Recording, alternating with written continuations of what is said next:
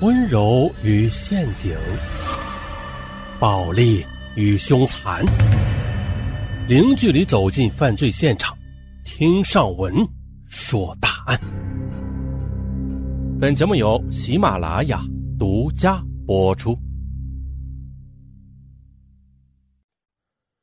嗯，先小小的剧透一下，说的是一位女硕士，她秘密的嫁给了一位经营养猪场。只有初中学历的有钱男人，过上了锦衣玉食的生活。慢慢的，他在依附中丧失了生存能力。可孰料的，十三年后的他竟意外的发现了这完美丈夫的惊天的秘密，他的处境也瞬间的危机四伏。啊，咱们从头开始。这女人呐，对于谜一样的男人。这向来都是没有免疫力的。当年的琉璃嫁给阮建军时，连他的家庭背景都不了解。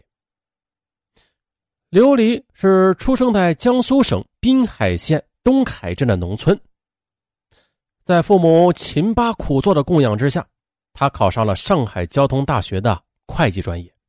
大四那年，他又被顺利的保送上了本校的硕士研究生。毕业之后，琉璃来到苏州学习。在穿越路口时啊，一辆机动三轮车疾驰而来，他因躲闪不及被带倒了。三轮车司机呢驾车逃跑，他却疼得爬不起来。这时候呢，一辆本田小轿车停在他面前，司机将他送到医院里包扎。琉璃他想感谢这位好心人，便问他的姓名和联系方式，他却说啊举手之劳不用客气，就走了。嘿嘿，有点像电影情节。可是，在一个多月后的周末啊，琉璃和几位前来苏州实习的同学在逛街时，竟然偶遇了这位好心人。啊，两人都觉得很有缘分，便相约吃饭。这一顿饭下来之后，两人又是熟悉了很多。可是，令琉璃没想到的是啊，这个开着车、满脸羞涩、有恩于他的男人，他只有初中学历，自小便失去了双亲，现在呀，只是个富裕的养猪户。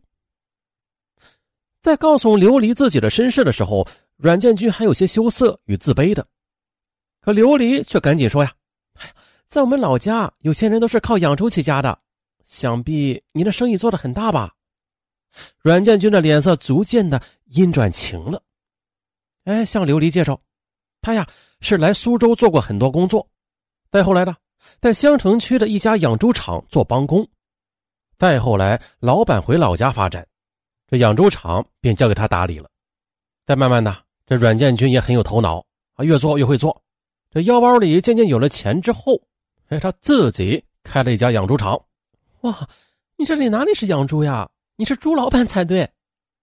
琉璃他脱口而出，顿时两人都大笑起来，气氛变得很轻松。可是回到学校之后的阮建军的身影，在琉璃的脑海里却挥之不去了。同时呢，琉璃也从阮建军看他的眼神中读出了爱意。可然而呢，这阮建军比较羞涩啊。琉璃啊，他一直没有等到他的电话。七月底，在滨海老家过暑假的琉璃，他忍不住相思，以提前返校的名义跑到了苏州，找到了阮建军。阮建军也大方的领着琉璃去看了他的养猪场。这五千平方米的养猪场啊，年出栏是三千头猪，工人有七人。同时啊，在养猪场约一千多米的地方，他自建了一栋独门独户的两层小楼房。琉璃对阮建军彻底是刮目相看了。随后呢，阮建军又开车带着琉璃游玩了苏州的名胜古迹。那天两人去爬灵岩山，都累的是气喘吁吁。阮建军他也带眼识神啊，忙开房休息。于是这浑身汗湿的他脱掉了上衣啊，露出了雄健的肌肉。嚯，满满的男性的荷尔蒙的味道！琉璃是情不自禁的上前就抱住了他。可阮建军他很老实啊，呼吸很急促，却没有任何的肢体回应。琉璃纳闷了，他不解的问：“你，你难道不喜欢我吗？”阮建军则痛苦的说：“呃，不是，我，我喜欢你。”但是，我们之间不可能的，怎么不可能呀？琉璃却嘟着小嘴儿，我喜欢你，你也喜欢我，这就够了。那天，琉璃献出了自己的第一次。事后的，阮建军问他：“你，你不担心同学们议论？还有你的父母反对咱们来往吗？”可琉璃他反问：“你事业有成，一表人才，而且还单身，他们凭什么反对啊？”阮建军急着说：“不是，哎，我们之间学历有差距啊！我是养猪的，你将来可能是白领啊！”见状的琉璃说道：“嗯，你是怕他们嫌弃你啊？那我就保密呗。爱情是私事，我和谁谈恋爱是我的权利啊。”阮建军听罢，将他紧紧的拥在怀里。好，行，我会用我的生命去爱你，珍惜你的。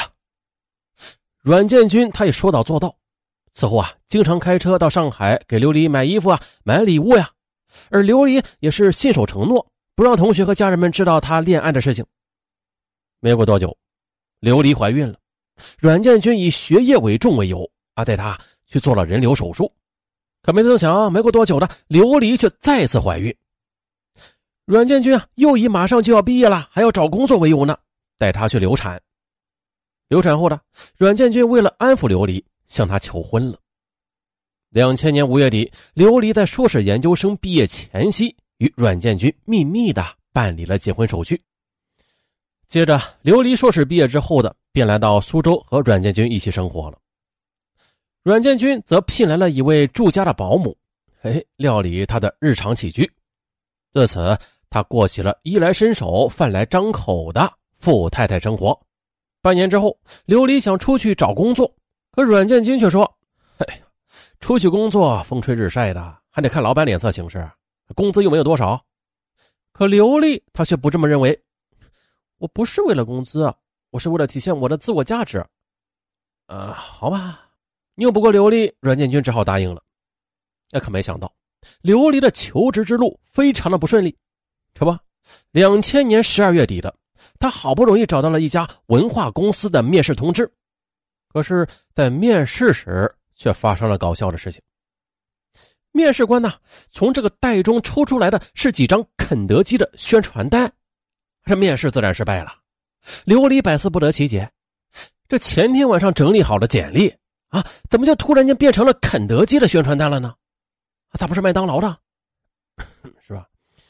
啊，当然，他怀第一个怀疑的就是阮建军，可是阮建军他死活不承认，啊，反正啊，这面试已经失败了，刘丽也就没有深究。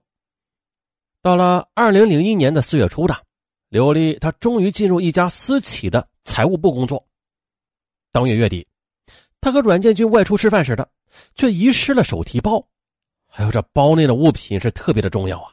除了现金之外的，还有一部既有他大学同学通讯方式的手机和公司非常重要的财务报表。刘丽又被炒了鱿鱼。那为了使刘丽从求职的打击中走出来。此后，阮建军就常常带着刘丽去全国各地的旅游，许多的风景名胜地也都留下了他俩的欢声笑语。二零零三年八月底，刘丽刚从新疆旅游回来，啊，就接到了父母的电话，说呀，他们在苏州的汽车站，要他立刻赶到车站去接他们。刘丽听后大惊失色呀，原来的大学毕业时，琉璃告诉过父母，说他在苏州找了一份高薪的工作。此后，他回老家过年时，也是的确的给了父母不少钱。然而，随着他的年龄越来越大啊，父母希望他早日成家，他却总以趁年轻先把工作做好再成家为理由去推脱。这次他们直接找到苏州来，就是，想好好的来劝一劝女儿。啊，这下犯愁了啊！琉璃与阮建军一直都在苦恼如何向他父母交代。这次他父母找上门来，两人觉得不如直接摊牌吧。而当晚的阮建军在苏州最豪华的喜来登酒店宴请刘家父母。哎呀，虽然女儿隐瞒婚姻令父母十分不悦，但是他们看到阮建军出手阔绰，而是家产丰厚啊，并且还答应为他们在老家里盖间新房子。哟，这老人一听，很快的就转怒为喜了。